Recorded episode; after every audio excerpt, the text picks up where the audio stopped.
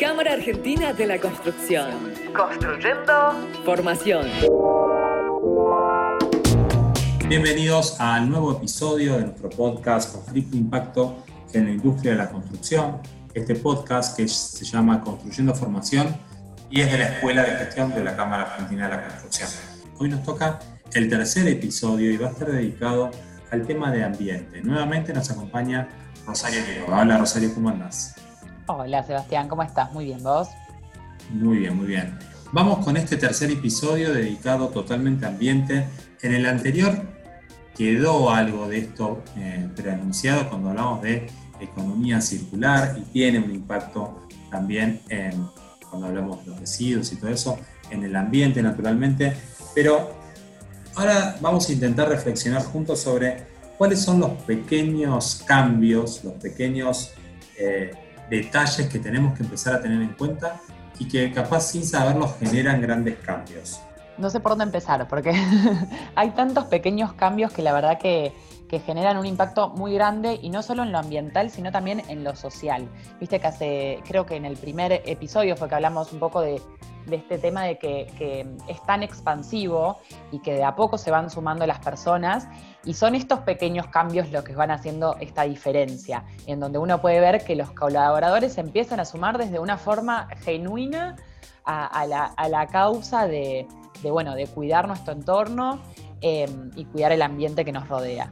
¿no? Y, en eso hay un pequeño cambio que yo realmente em, en la práctica y en la experiencia de, que tengo en, en distintas empresas no, noté, que es el cambio de, por ejemplo, el papel de impresión, que bueno, hoy en día estamos capaz todos trabajando más desde nuestras casas, pero el papel blanco de las impresiones, poder hacer el cambio de ese papel a papel reciclado, es un cambio que la verdad que es, es bastante notorio.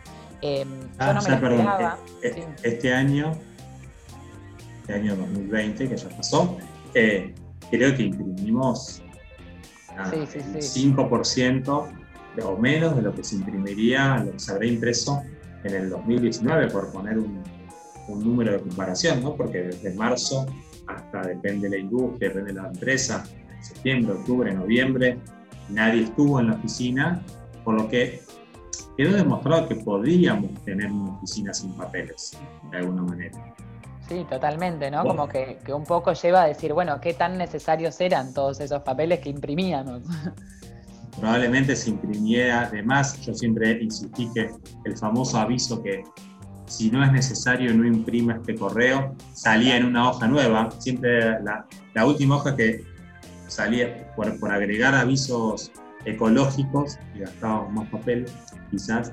Eh, vos estás hablando en este caso de pasar quizás no a no imprimir nada, sino al menos usar papel reciclado. Claro, hacer un cambio previo, porque entendemos que capaz hay algunas cosas que se necesitan tener en papel y que por lo menos esas que estén en papel sean con un papel reciclado. Y a la larga lo que nos, nos pasó y, fue muy interesante el, experimento, digamos, porque nos sucedió en una empresa que luego de ya tener instalado lo que era el papel reciclado, desde compras hubo un error y compraron de vuelta el papel blanco. Y lo que sucedió es que los colaboradores mismos pedían que vuelva el papel reciclado. Dijeron, ¿qué pasó? ¿Por qué hay papel blanco de vuelta? No, queremos el reciclado. Y eso fue como, la verdad que fue muy interesante, porque ahí fue cuando nos dimos cuenta que fue un cambio muy chiquito, porque la verdad que tampoco que era, primero no era un cambio ni económicamente, de hecho hasta eh, son más baratas las, las, resmas de papel reciclado, entonces no es que era un cambio así sustancial y generó como un impacto muy grande en la gente.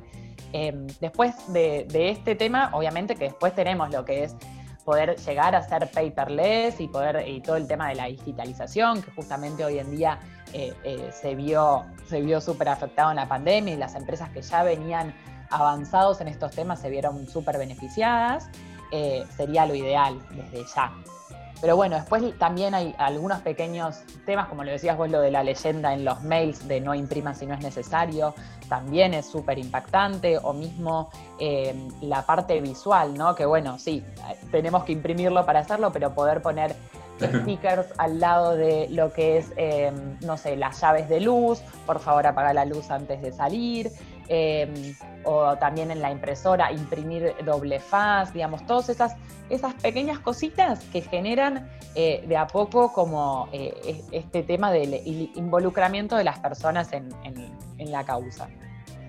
¿Vos crees que hay ganas por parte de las personas en considerar el impacto ambiental y cómo disminuirlo en su propio pequeño mundo laboral? No sé si, obviamente no de todos, ¿no? Porque cada uno tiene mayores intereses, ¿no? Y todo, eh, pero sí, y que creo que justamente ese es el mensaje y es lo importante, poder empezar a cambiar desde nuestro metro cuadrado. Obviamente que todos queremos cambiar el mundo, tenemos un montón de expectativas, y, pero si uno no empieza cambiando su pequeño mundo y su primer eh, metro cuadrado, eh, no, no va a haber ese cambio. ¿no? Entonces, bueno, empezar siempre por uno.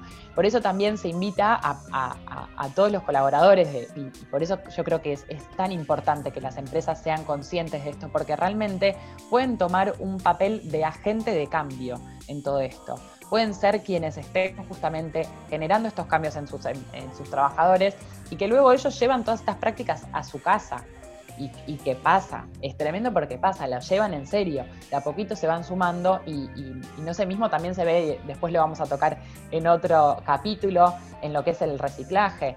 Eh, no sé, poder decir, bueno, recibimos pilas y obviamente esas pilas son las pilas que usan en sus casas ellos, entonces traen de su casa las pilas y las reciclan a través de la empresa. Entonces la verdad que, que sí, yo creo que que a poco la gente se va sumando. Y más cuando es esto, ve al de al lado que lo hace y que le interesa y que está copado, y de a poco se, es, muy expansivo. ¿Cómo crees que podría una empresa empezar mañana? O sea, ¿existe a nivel local, nacional o internacional alguna guía de plug and play para que las empresas no tengan que generar un comité de decisiones estratégicas respecto a ambiente, sino mañana mismo empezar, ¿cómo empiezo con, esta con este sticker en la puerta del baño respecto de no dejar la luz prendida o en, la impresora para imprimir la luz o incluso para que el sistema configure que todas las impresoras por defecto vayan luz. ¿Existe esto o habría que desarrollarlo y estamos eh, a la puerta de un nuevo proyecto? Em, no, manuales, o sea, a ver, hay, hay bastante, hay información. De hecho, hay em, un, un, manual bastante interesante de Proesus que, lo lanzó la Secretaría de Ambiente hace unos años para lo que son, en verdad, está pensado para emprendimientos que desde el vamos sean sustentables.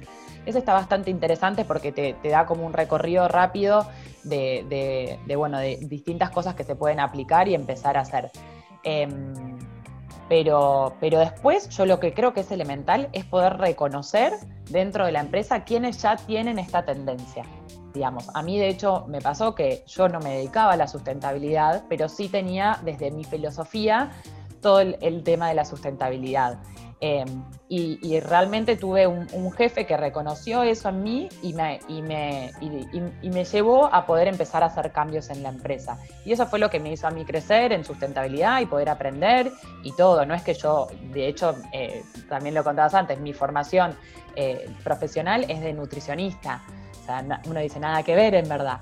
Eh, pero pero realmente como yo lo tengo esto eh, como me gusta y ya lo tenía, lo empecé a desarrollar de a poco, me dieron la oportunidad de poder ir cambiando en una empresa y lo fui generando. Entonces, para mí eso me parece que es importante, reconocer primero si hay alguna persona que ya tiene este enfoque.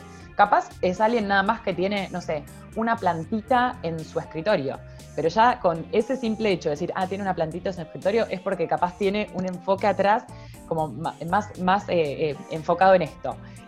no sé si me explico. Pero, pero bueno, eso me parece genial. Y después de ahí a poco poder ir sumando. Y igualmente lo que decías, lo del comité, estaría bueno que se, que se haga, digamos, me parece que también es clave cuando sí se quieren hacer cambios más sustanciales, poder hacer alguna especie de comité que se involucre en distintas áreas, porque la sustentabilidad es totalmente transversal a toda la organización. Eso creo que no lo habíamos nombrado todavía, pero es, es muy transversal, desde el área de compras hasta quienes eh, tratan con los clientes, digamos, eh, toca a todas las áreas y justamente lo que, lo que lo, interesante es que todas las personas puedan tener eh, en su decisión, cuando en el momento que tengan que tomar una decisión de algo laboral, puedan pensar en estos tres impactos, digamos. Exactamente. Al final, volvemos al principio y el cambio reside en, las ganas de las personas. motivación que tengan las personas de hacer un entorno laboral, un entorno social, un entorno comunitario mucho más amigable consigo mismo y con su futuro. Muchas gracias Rosario. Terminamos ahora el episodio número 3 de nuestro podcast Triple Impacto en la Construcción y nos vemos pronto con el episodio número 4. Gracias a vos, Sebastián. Cámara Argentina de la Construcción. Construyendo, construyendo capacitación.